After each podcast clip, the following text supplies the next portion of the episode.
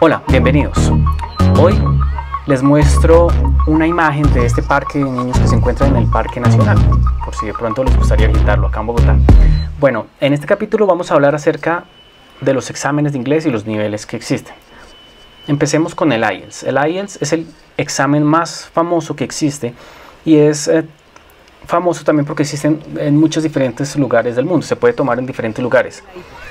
En cambio, hay otros exámenes como por ejemplo el CELPIP, que solo se puede tomar o en Estados Unidos o en Canadá, aunque tiene sus ventajas porque este examen del CELPIP em, es mucho más enfocado al inglés canadiense. Entonces, eh, al escucharlo, por ejemplo, en el listening es mucho más sencillo. En cambio, el IELTS va a combinar eh, acentos de diferentes países, eh, como inglés con acento hindú o mm, inglés o americano. Entonces, esto hace que sea un poco más difícil la parte del listening.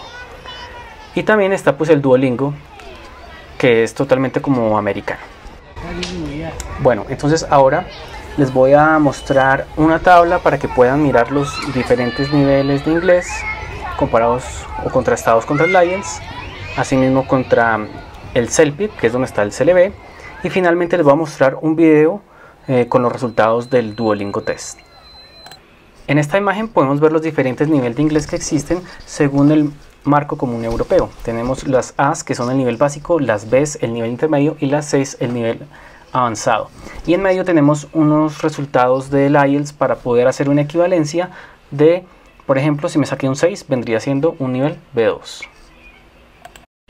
En esta imagen vemos la relación entre el CLB, que es el Canadian Language Benchmark, y el resultado del IELTS. Entonces, por decir algo, si yo me saqué un 6 en todas las bandas del IELTS, eso equivaldría a un CLB7, que es, por ejemplo, el nivel mínimo que requieren eh, que el gobierno de Canadá para poder crear nuestro usuario en Express Entry. Entonces, este término CLB lo van a ver mucho en temas de inmigración. Entonces, cuando ya lo vean, van a, pueden hacer la, equivalencia eh, dependiendo pues con el resultado de IELTS que obtuvieron. Y ahora veremos cómo es con Duolingo.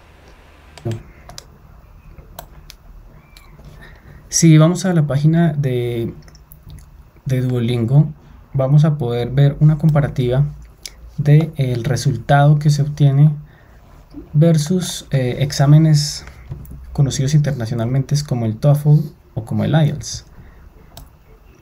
Entonces, por decir algo,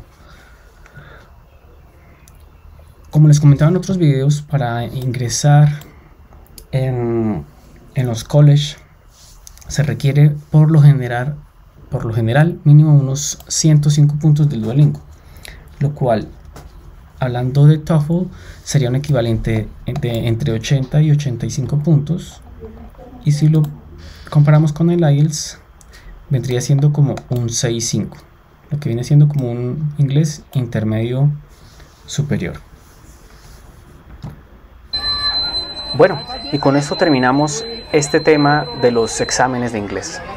Yo puedo decirles personalmente al haber tomado el IELTS que es un examen que es complicado, del cual requiere preparación porque tiene sus trucos. No es solo decir sé inglés, ahora voy a ir a presentarlo, no, hay que saber cómo responder, qué tipos de preguntas hay y cómo se contesta todo. Es por eso que el IELTS es como un negocio, hay que presentarlo muchas veces para sacar un buen resultado. Por este año 2021 lo mejor sería presentar el Duolingo Test. Y bueno, eso es todo. Muchas gracias, dale un like y suscríbete a mi canal. Hasta pronto.